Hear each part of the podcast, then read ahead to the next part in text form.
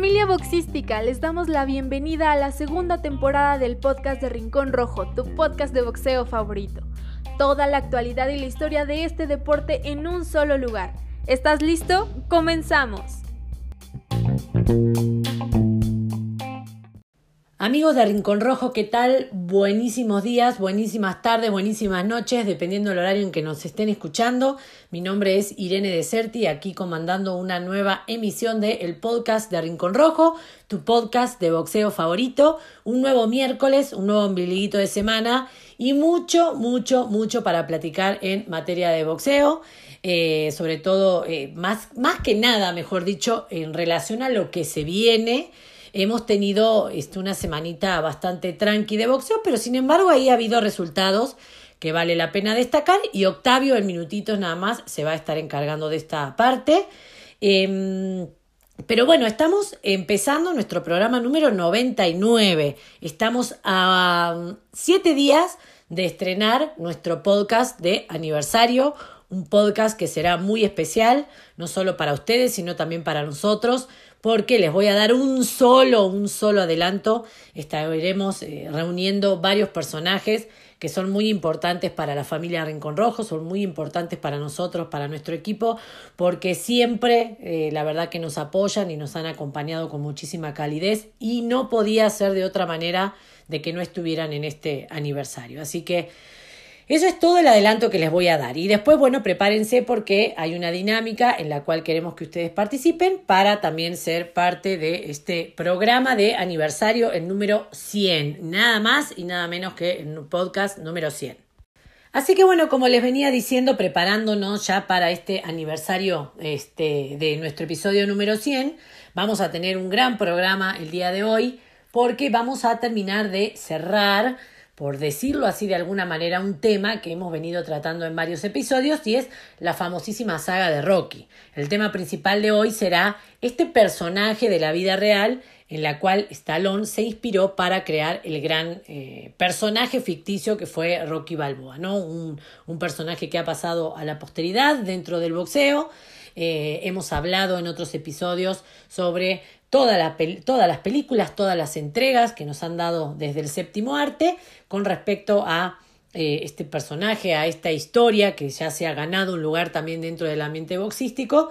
Y bueno, el día de hoy hablaremos de una parte fundamental, que es aquella persona que, que parte de su vida, porque no en la totalidad, ya lo escucharán, creó o inspiró el, personaje de Rocky Balboa, así que en minutitos nada más estaremos hablando sobre esto, pero antes de eh, pasar a este primer round del programa, quiero recordarles, como siempre, que pueden descargar nuestra versión digital totalmente a color y totalmente gratuita de nuestra revista Rincón Rojo desde nuestra plataforma web www.rinconrojomagazine.com. Lo buscan o la buscan en la pestaña Ediciones Digitales y ahí encontrarán todos. Estamos preparando una gran, gran, gran edición eh, para este nuevo mes, para el mes de mayo, así que ahí estén atentos, estamos trabajando mucho con el equipo para llevarles como siempre una gran edición. Pero bueno, hay mucho para mucho tema para tratar, mucho para comentarles, así que para no dar más vueltas a este programa, los voy a dejar en la inmediatez con el primer round de eh, esta nueva emisión de Rincón Rojo y luego todo lo que sigue de voz de Octavio Calderón.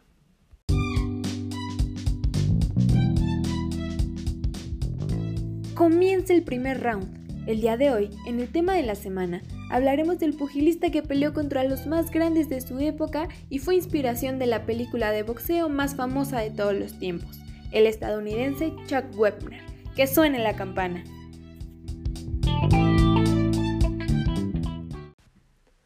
Bueno chicos, vamos a empezar de lleno con el tema de esta semana.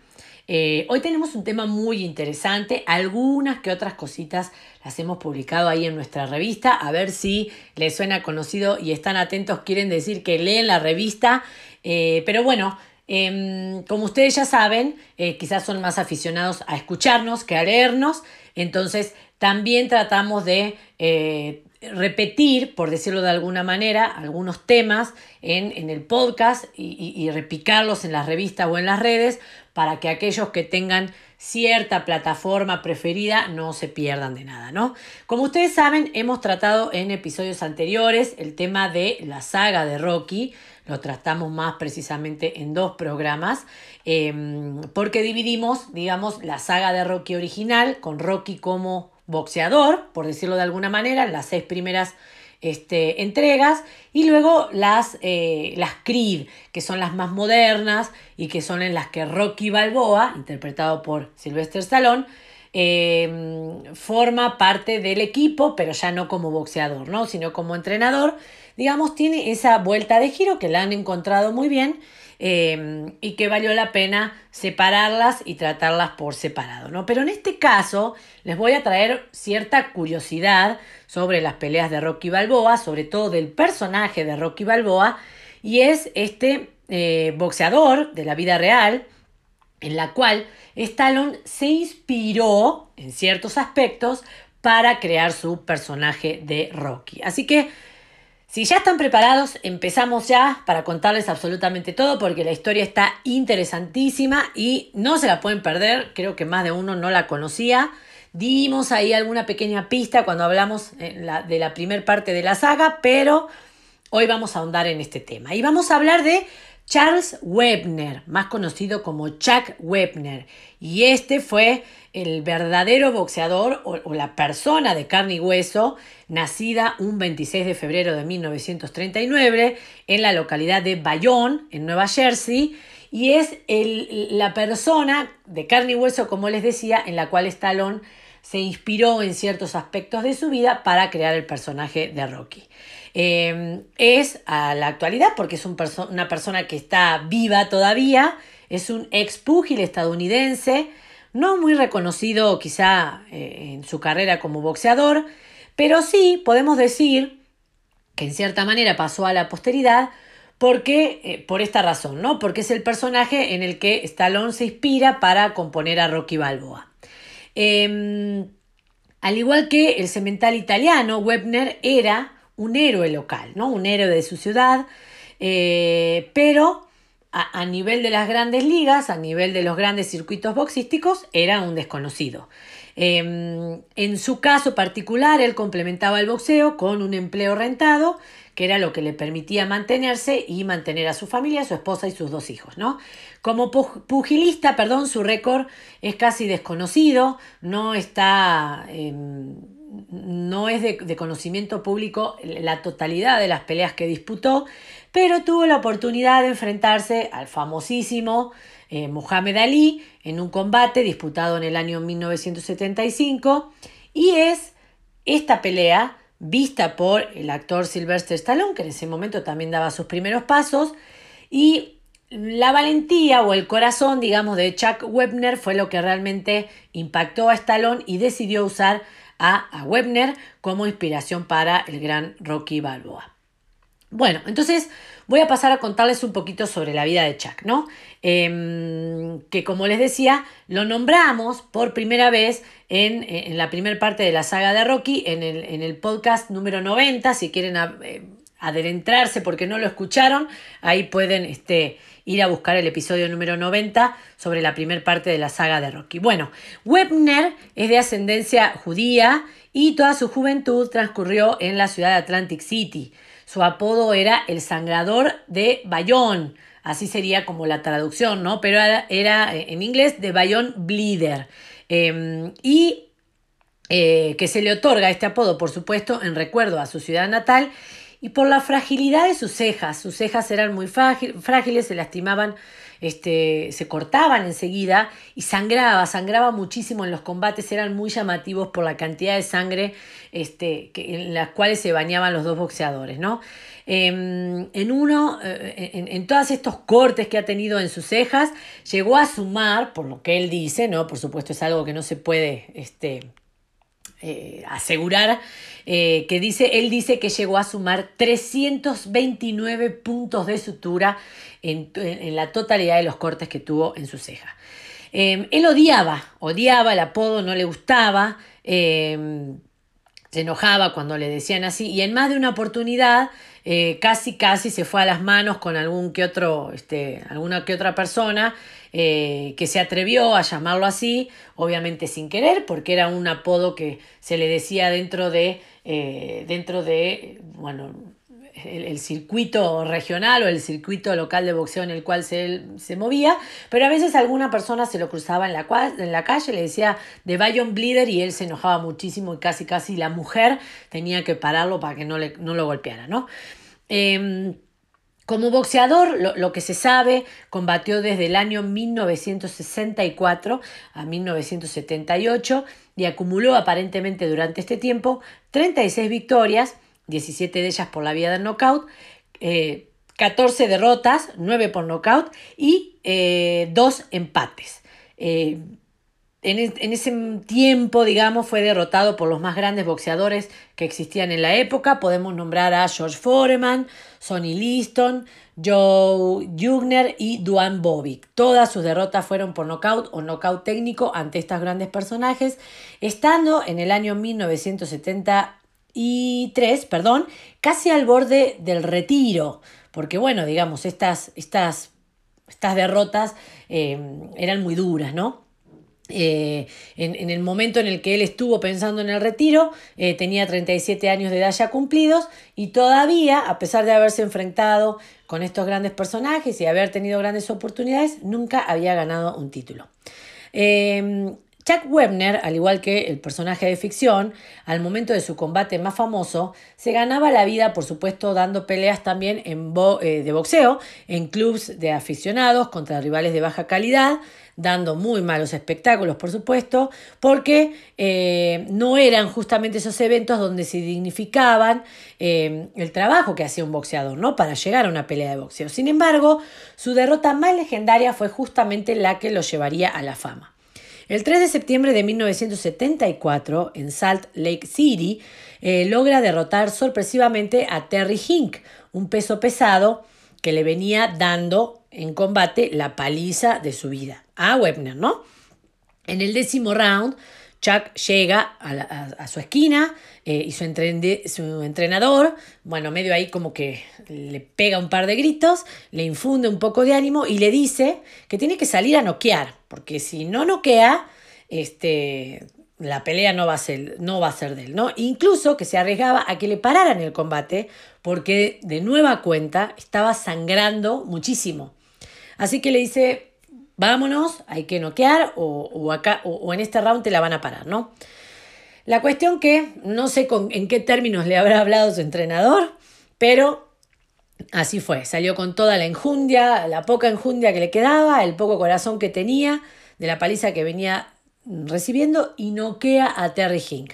Se adjudica eh, aunque no está muy claro todavía, el campeonato pesado de los Estados Unidos. O sea, se convierte en el campeón eh, nacional de los pesos pesados.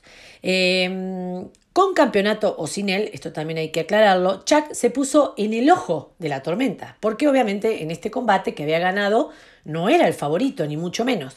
Para 1974, de Bayon Bleeder había acordado una pelea a través del manager Don King contra el entonces campeón George Foreman, quien eh, ya se había enfrentado a, Webner y quien con 37, años, 37 años de edad, perdón, en el ocaso de su carrera, no era un rival serio para el campeón, ¿no? No era un rival serio para Foreman, pero esa era la pelea en la que Chuck tenía puesta todas sus esperanzas.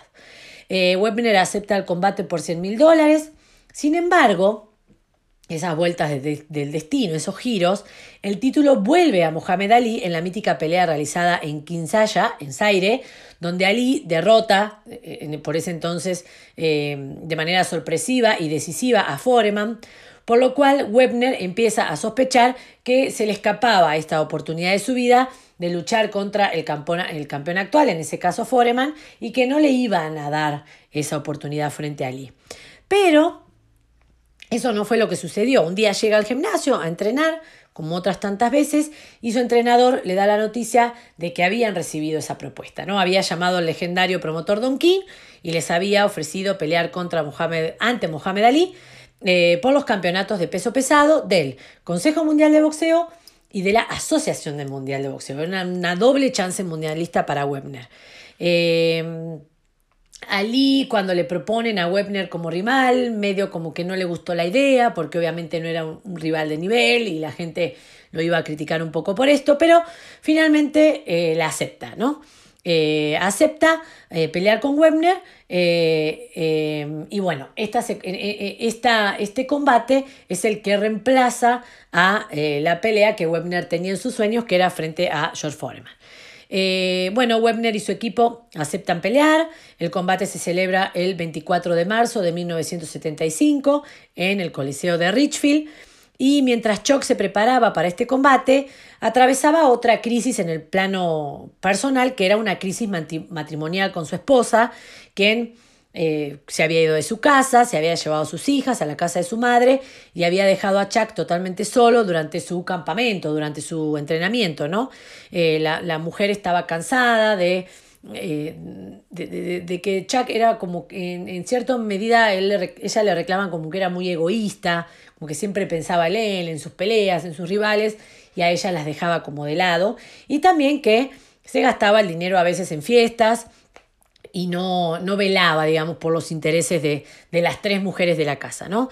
Em, cuando surge la posibilidad de pelear frente a Lee, Chuck Webner, quien tenía a su esposa también en cierta manera como su apoyo ¿no? emocional, como su amuleto, insiste, insiste, insiste, hasta que la esposa viaja para estar presente en la pelea.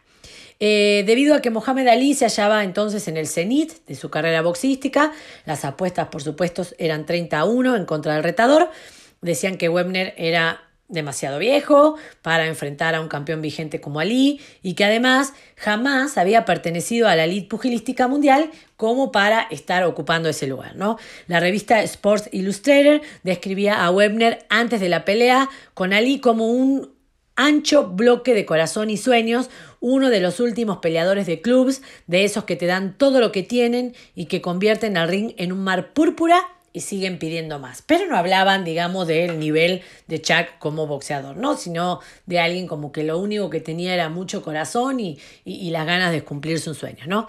Bueno, vamos a la pelea. ¿Qué pasó en la pelea? Lógicamente la pierde. Pero sucede algo eh, que por algunos segundos enmudeció al Coliseo en su totalidad y le valió quizá el, reconocimiento que le llega después a Webner, que fue que tumba a Ali en el noveno asalto.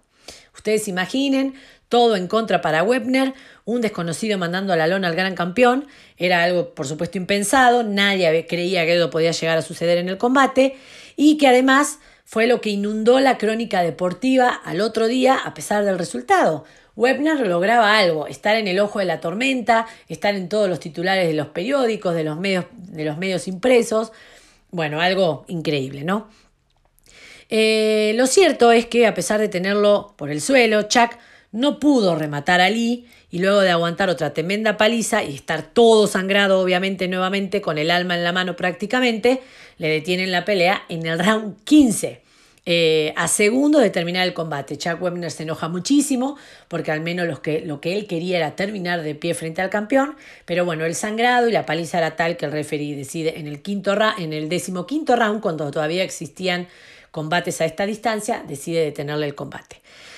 Eh, como les decía, esto eh, enfurece a Webner, pero este, mm, lo que se viene después de este suceso fue prácticamente eh, todo desastroso, ¿no? Fue una, hilera o, una fila de, eh, de, malas decisiones tomadas en, cierta medida.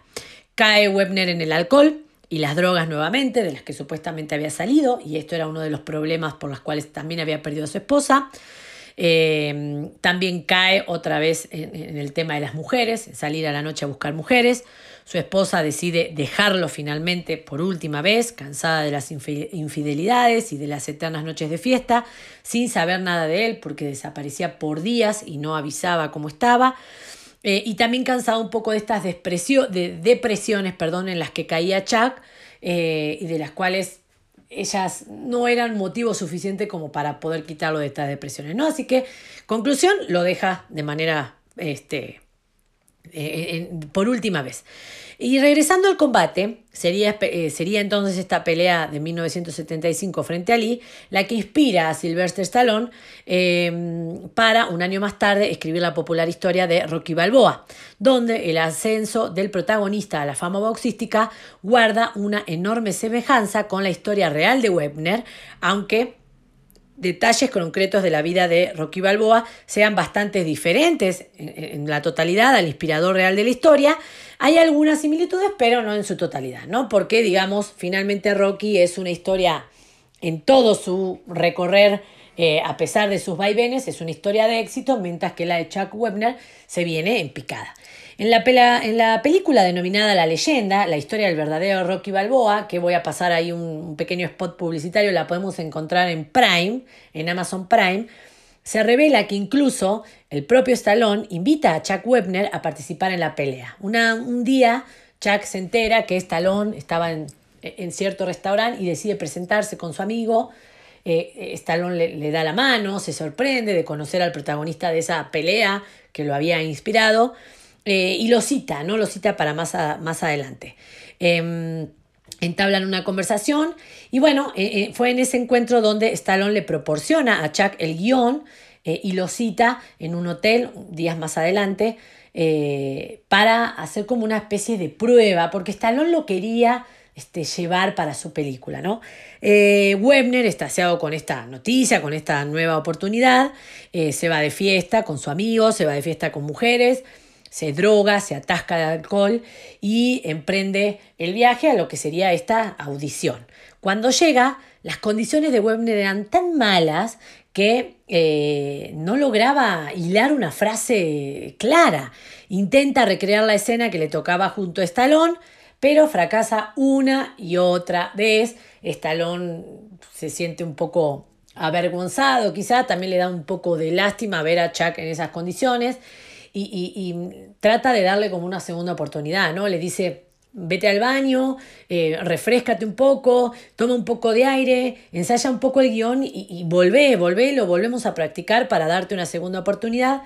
Hace esto Chuck, pero era imposible revertir el estado físico y mental en el que estaba. Regresa, lo hace igualmente mal.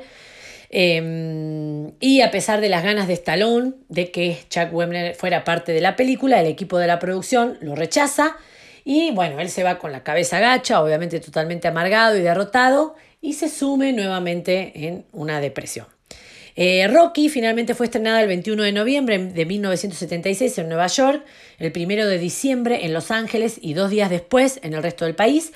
El impacto fue inmediato. El 28 de marzo de 1977 obtiene tres premios Oscar, mejor película, eh, superando entre otras a Taxi Driver de Martin Scorsese, mejor dirección de John Avildsen y mejor montaje de Scott Conrad y Richard Halsey. Por entonces, Webner había vuelto a la distribución de licores y atravesaba el último y descolorido tramo de su carrera a la que le añadió una pizca de, de espectáculo circense que era lo último que le faltaba. En junio de 1976 se enfrenta al luchador profesional André the Giant en un duelo de especialidades en el Shea Stadium de Nueva York y ante 32.897 espectadores.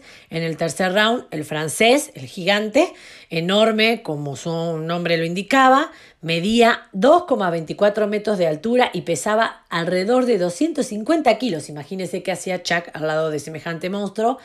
Lo arroja a Chuck fuera del ring, fuera del cuadrilátero, eh, que, bueno, quien vuelve obviamente a la lona enfurecido eh, y es donde se produce una invasión de la gente al ring por parte de los asistentes y también de, los asistentes de ambos peleadores y todo termina en una cosa loca y este, bueno, en un, eh, en un entrevero raro, ¿no? Ese mismo año, em, quien fuera Chuck, digamos, el retador mundialista, hace dos exhibiciones, una en el Convention Hall de Hashbury Park y otra en un club nocturno de Freehold contra Victor, un célebre oso grizzly de más de 200 kilos que había sido entrenado para la lucha libre y solía aparecer en el show televisivo de Ed Sullivan. Imagínense cuál sería el estado económico también y mental de Chuck para prestarse ¿no? a este tipo de shows. El 26 de septiembre de 1978, a los 39 años, Webner hace su última presentación como boxeador profesional y es derrotado por puntos por Scott Frank en Totowa, a 40 kilómetros de su casa. Tras el retiro, la vida de Webner se deslizó, eh, se deslizó perdón, por una pendiente negativa que lo lleva en 1985 a ser detenido con una buena cantidad de cocaína en su poder, en su poder que él en ese momento estaba distribuyendo para poder subsistir, ¿no? para poder ganar un peso. Es condenado en marzo de 1988 eh, a una pena de 10 años por posesión y distribución de estupefacientes, de la que cumple menos de tres años en la prisión estatal del norte en Newark, y en ese tiempo recibe eh, una visita del mismísimo Stallone. Miren cómo son las vueltas de la vida. Stallone cae en esa prisión estatal porque estaba rodando otra pelea, otra pelea, no, perdón, otra película, un peliculón que les digo que también está dentro de mis preferidas, que era, que es, mejor dicho, Condena Brutal, eh, la empieza a rodar en ese mismo complejo penitenciario, se entera que ahí está Chuck Webner detenido y Stallone, todo buena onda, este, le pide a los este, cárceles, a los guardiacárceles, que, que si, lo puede ver, si lo pueden mandar a llamar, que él quiere verlo. Pero Webner le da como vergüenza eh, de, que Stallone lo vea en esa situación y ve de lejos, este, al principio como, como que acepta y empieza a recorrer todo el pasillo, este, uno de los pasillos del, complejo penitenciario. Eh, llega a ver a lo lejos a Stallone que estaba filmando, pero en ese mismísimo momento se arrepiente, le da como vergüenza y le dice a los guardias cárceles que lo vuelvan a llevar a su habitación, este, que no lo quiere ver.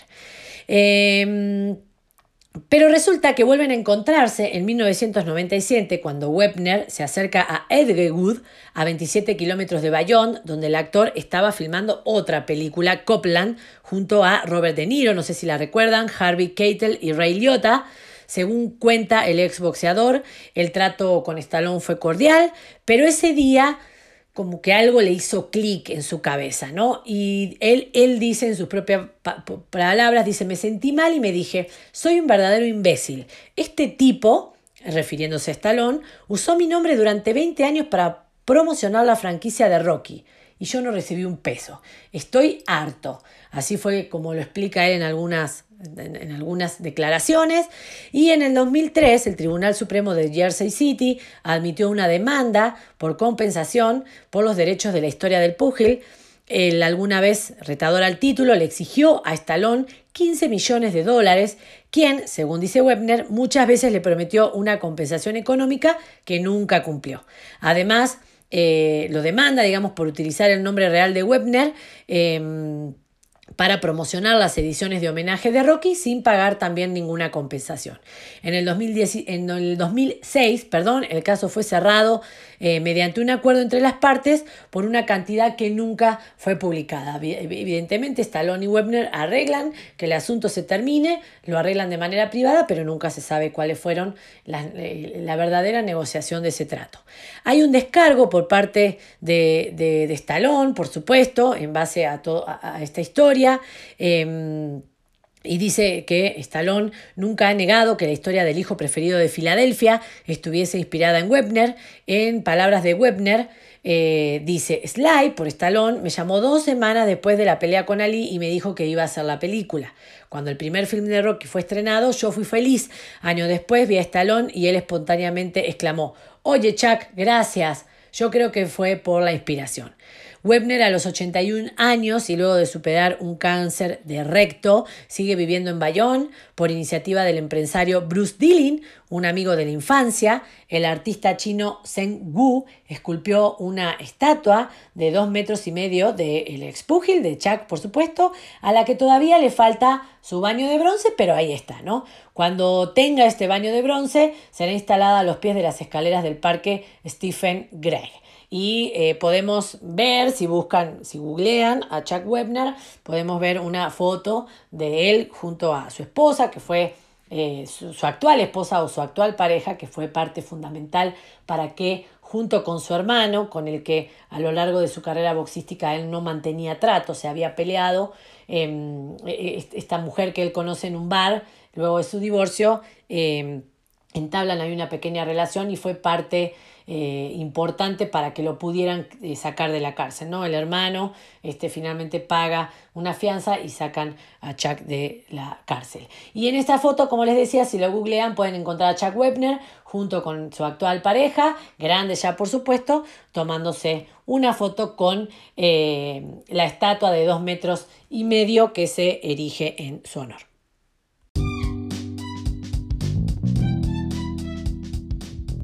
Nos vamos al segundo round. ¿Ya estás listo para enterarte de lo que pasó?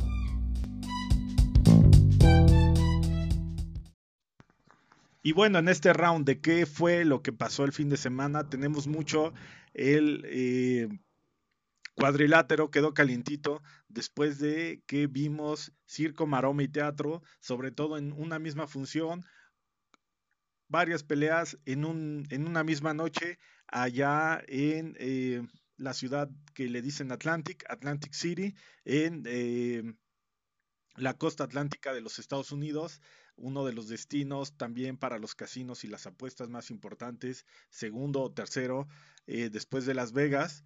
Eh, se llevó a cabo una función por los o por la empresa de Thriller que ya se va especializando en en verdaderos este, shows para el, pues el espectador, no solamente de boxeo, sino también este, pues de todo tipo de artes marciales y de todo tipo de shows. En este en particular, esta pelea que se llevó a cabo este fin de semana, el sábado, em, una pelea que tuvo nuevamente al youtuber eh, Jake Paul y también eh, boxeador eh, profesional Jake Paul.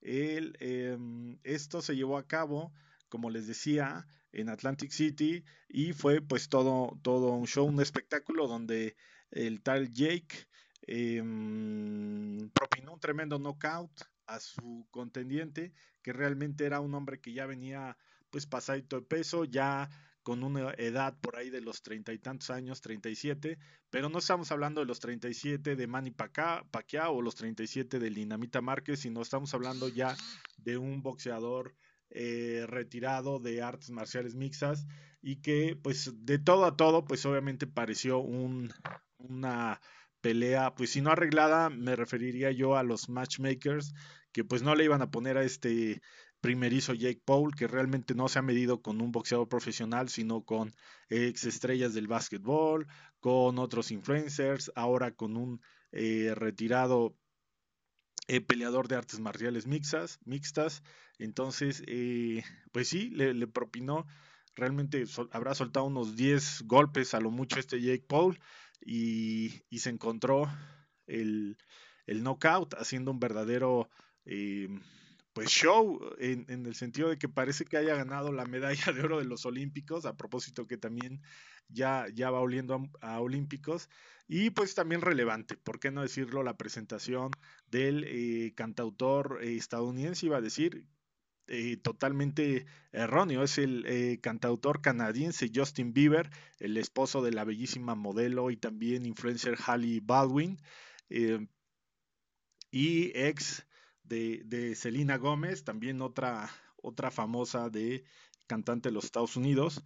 El, em, cantante norteamericano presentó un show en vivo en esta pelea que también, eh, pues, se, em, digamos, otros influencers em, se presentaron en la misma y finalmente, al parecer, iba a tener una sola pelea de, pues, de dos boxeadores reales, vamos a llamarles así, pero también ahí se dio este circo, maroma y teatro porque no solamente la de Jake Paul, que fue también todo un este una apuesta prácticamente en escena a favor del youtuber, sino que en, la, preliminar al, a la estelar, el, eh, pues uno de los boxeadores que le estaban tundiendo eh, le dan un, golpe, no, yo no diría ni siquiera un golpe, fue un rozón a la altura del, cinturón posicionador.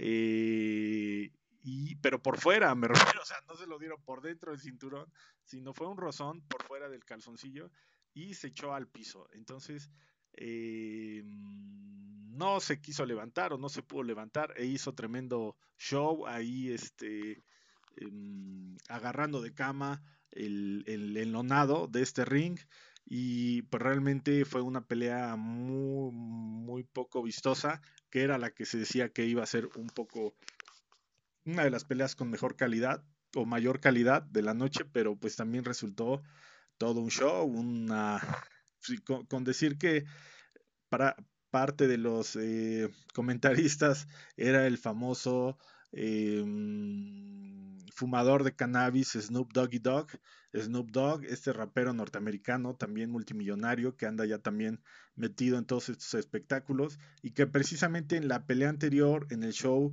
anterior, este, él fue el que presentó estos ya nuevos y acostumbrados eh, musicales eh, previos a las peleas de, mm, de, mm, las estelares. Ya lo vimos también con el Canelo Álvarez, que también dijeron que era que, que en, el, en el concierto J Baldwin se había llevado a cabo una, una pelea de box. Dice, estuvo buena la pelea de box que se llevó a cabo como parte del concierto. Y, realmente sí, a veces han sido más largos los conciertos. Vamos a decir que yo, eh, mm, este, el canadiense, eh, Justin Bieber, habrá tardado, eh, cantó dos o tres canciones, habrán sido ahí alrededor de 10 minutos, más o menos aproximadamente, y realmente la pelea duró, no fueron ni, ni tres minutos, así que este, van pareciendo más como conciertos en vivo estos, estos shows que, que, peleas, ¿no? Así que, bueno, pues hubo, hubo, hubo más boxeo. De hecho, en la página de BoxRec no, no vemos ni siquiera los resultados de, de, de, esa pelea, pero, pero sí hubo obviamente más, más boxeo. el título mediano de la OMB lo retiene Dimitrius Andrade, quien derrotó a, Liam Williams, como ya lo dije, del título mediano de la OMB. Eh, Hanne Gabriels em, venció a Marta Lara Guzmán, esto también por un eh, título de los pesos completos del ah, Consejo Mundial de Boxeo y corona semipesada de la Asociación Mundial de Boxeo. Y bueno, pues este, varios resultados también eh, pues, locales, seguimos eh, pues en pandemia y este pues se van digamos este retomando el tema de los de, de, las peleas poco a poco no todas son televisadas pero sí obviamente sí hubo, hubo mucho más boxeo y pues nos vamos obviamente preparando para para una época digamos que los blockbusters los grandes hits se están reservando para mayo que se le conoce el famoso 5 de mayo, que es así como que la fecha mexicana, pero más bien parecería el 5 de mayo como la fecha por excelencia de las grandes carteleras del boxeo, los blockbusters, los grandes hits, los es donde salen salen de sus guaridas los eh, multimillonarios boxeadores para para salir a boxear. Así que bueno, pues en, en un instante más les traigo toda esta información de lo que se viene muy pronto.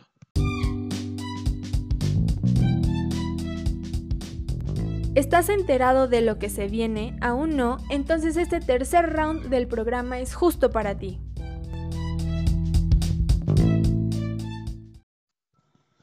Hola amigos, nuevamente, como les adelanté en el capítulo anterior, eh, ya vienen las peleas, los blockbusters, como los de Saúl Canelo Álvarez contra Billy Joe Sanders el 8 de eh, mayo, ya lo sabemos, en, Dallas, Texas.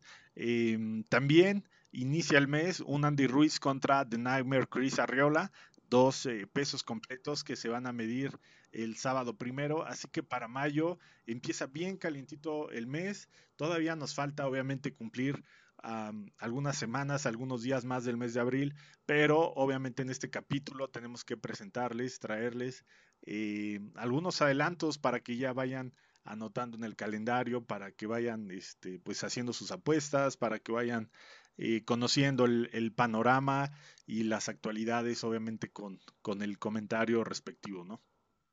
También una pelea importante que se nos estaba eh, perdiendo por ahí en el script era que el sábado, es que el sábado 24 de este mes de abril, Emanuel, el vaquero Navarrete, flamante campeón mexicano, se enfrentará contra Christopher Díaz. Esto obviamente por un, eh, pues en la defensa de un título del mundo.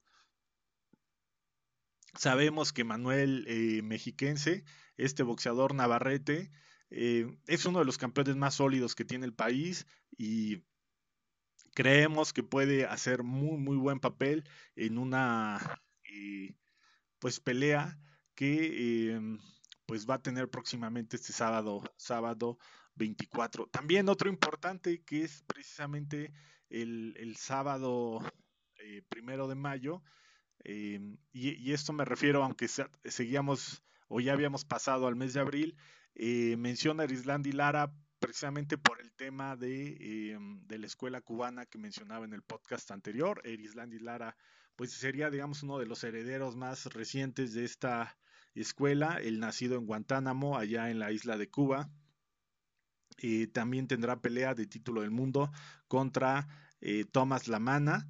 Eh, este apellido, pues obviamente 100% italiano, suena un, al nombre de un personaje de Los Sopranos, Fitch Lamana, que era uno de los capos que había purgado sentencia en prisión y pues después sale ante pues una nueva generación de de, mafiosos sale ante un nuevo tiempo porque él este, lo habían apresado cuando todavía no existían los cinturones de seguridad y sale en plenos años 2000 eh, donde pues obviamente ya la sociedad había cambiado enormemente, ¿no? Entonces este apellido Tomás Lamana, Tomás Lamana, eh, recordándonos ahí también, de hecho también el papá que mencioné, el personaje que mencioné anteriormente Hailey eh, Bieber o Hailey Baldwin con su apellido soltera, aunque bueno, pues ya, como dirían por ahí, ya viven en pecado.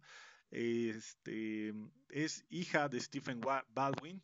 Em, este Stephen Baldwin también hizo una cameo, hizo una actuación en Los Sopranos, en un también se presenta como un mafioso dándole vida a, la, digamos, la historia llevada al cine de Tony Soprano y eh, sale este, pues uno de los varios Baldwin en esta serie, también de las más fuertes, las más aclamadas y más galardonadas de HBO. Así que bueno, pues hay dos, dos coincidencias en este tema de, de pues todo lo que va alrededor del boxeo. Y pues nada, esto, esto sería ah, también el sábado viene eh, Derek Chisora contra Joseph Parker. Eh, bueno, pues va a estar bien interesante ya las peleas eh, de mayo. Eh, también ahora en, mayo, precisamente, y, tenemos una pelea bien interesante también para el primero de mayo en la Arena San Juan. Y un combate de dos capitalinas, dos de feñas, dos boxeadoras, ¿por qué no decirlo?, jóvenes y que también son dos boxeadoras, digamos, como del pueblo, son, son boxeadoras de la, de, la milla, de, mm, y me estoy refiriendo, pues ya sin más prolegómenos, a Zulina, la loba Muñoz, que va a aullar contra Isis, la emperatriz Vargas, en un duelo de donde será la, la pelea, obviamente, de estelar acá en la Arena San Juan, como ya les comenté, va a ser una, pelea donde habrá público y eh, pues desde luego algo importante porque pues obviamente Zulina está buscando un, un campeonato del mundo, una oportunidad para una pelea eh, titular, así que es, es medular, es importante que eh, se lleve el triunfo en, en esta noche. por su parte, pues Isis también ha tenido eh, una carrera de, triunfos también, ha tenido también sus derrotas, pero pues es una mujer joven que no se deja vencer fácilmente, es una mujer totalmente compenetrada en el tema del boxeo, ya sea por su lado familiar, eh, igualmente porque ella misma pues ya es una boxeadora con cédula profesional pues está totalmente inmersa en, este mundo, no es una improvisada, no es un... Eh, no, es una rival que se pueda decir que esta pelea pues sería fácil para la loba. Así que yo creo que las dos, las dos tienen para, para hacer muy buena pelea. Y, desde luego también divide corazones, ¿no? Porque ambas son, son buenas amigas eh, de, los medios, de, los capitalinos. Jalan también, este, pues tienen su, su club de, de admiradores. Así que, pues, este, va a estar muy buena esta pelea. En, abril, bueno, otra pelea de campeonato del mundo, el, la canadiense Yelena Genovich em, va a exponer su título contra Erika la Dinamita Cruz, un título del de campeonato silver del WBC el 22 de abril y esto será transmitido por la plataforma Ring City eh, USA. Así que pues una, una buena cartelera. Em, y, bueno, pues hablar, hablar, ya hablaremos más adelante de, de Munguía, que se le han caído ahí los rivales. Está, está ahorita, em, ya ven ustedes que Rocky, Rocky Hernández, a ver si no, no equivoco el, eh, no, Rey Martínez, perdón, Rey Martínez, eh, se lastimó la mano, perdió una pelea. Eh, la oportunidad pues de hacer una pelea, pero ya va a volver, en fin, ah, se han dado también muchos em, lesiones, eh, bajas eh, de pelea a pelea, así que bueno, terrible eh, para los boxeadores que hemos visto que les, les cancelan, les, este, les vuelven a contratar, después les cancelan y, y yo creo que a veces ya cuando ya llega la, la, fecha de la pelea final, vamos a llamarle así, ya llega el boxeador de verdad súper desgastado de tanto entrenamiento, eh, descanso, entrenamiento, descanso, no, no hay una continuidad, podríamos decir concretamente, y, de verdad, pues eso, eso no ayuda mucho. Em, ¿Qué más? Pues simplemente recomendarles que se sigan cuidando mucho, seguimos informándolos aquí desde Rincón Rojo y pues recuerden eh, que tengan muy buen inicio de semana y nos seguimos, nos seguimos escuchando para precisamente el eh, programa número 100 de Rincón Rojo que viene la próxima semana, así que nos va a dar mucho gusto saludarlos, gracias, gracias de parte de un servidor, Octavio Calderón, eh, también pues aunque lo hagan de manera independiente de mis compañeros, pues también a nombre de, de todos ellos, de Félix, de Irene, de, de, Guille, pues de, distintos eh, colaboradores que vamos a, teniendo en el transcurso del año y de estos, pues 100 programas que la verdad han sido em, una gran experiencia que estamos muy complacidos y muy maravillados de estar en contacto, en comunicación con todos ustedes, de recibir pues sus sugerencias, sus comentarios, colaboraciones, de eh, pues estar investigando, estar em, estudiando para pues traer programas especiales, para traer información que nunca se había dicho en, medios. Eh, así que pues ha sido una muy buena experiencia de, crecimiento y conocimiento. Así que gracias a todos los que nos escuchan y em, pues esta, esta familia que desde luego el Rincón Rojo pues nos trae muchas satisfacciones y, vamos a seguir trabajando para ustedes.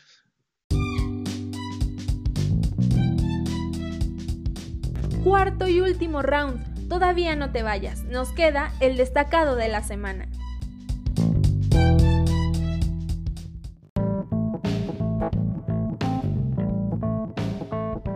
Queremos agradecer a nuestros patrocinadores Robbie Boxing, Bae Boxing, Museo de Box y Lucha Rafael García, Trendy Dent, Crack Boxer, Bordados con DF y la fábrica de botones por ser parte del team Rincón Rojo Magazine. Bueno amigos, hemos llegado al cuarto round de este programa, el destacado de la semana, y vamos a destacar otro regreso al cuadrilátero, no será de exhibición, sino como en una pelea, en un combate verdadera como tal.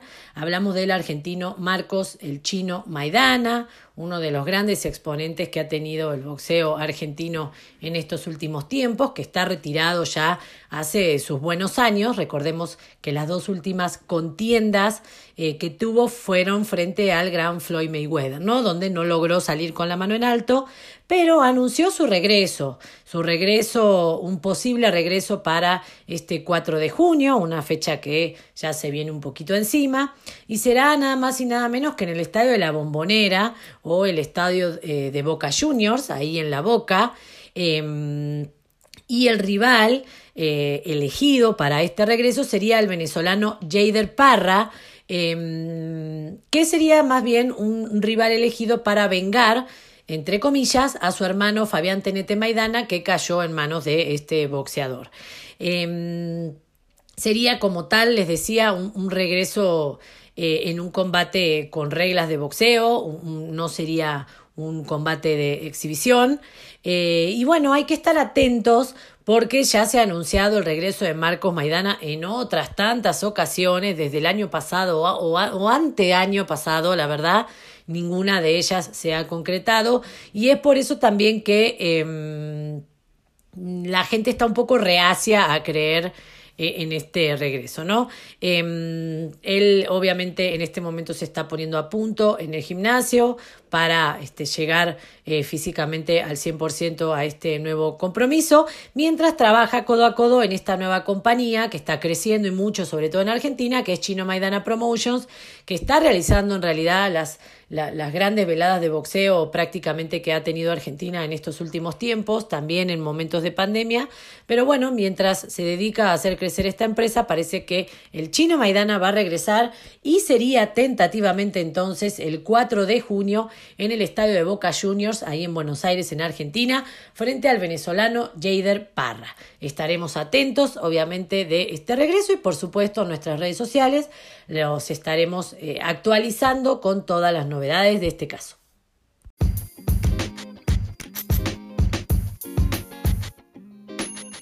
Recuerden seguirnos en Instagram y TikTok como arroba Rincón Rojo Magazine, en Twitter como arroba Rincón Rojo MGZ, en Facebook como Rincón Rojo Oficial y en nuestro canal de YouTube como Rincón Rojo Magazine. También no se olviden de visitar nuestra página web www.rinconrojomagazine.com.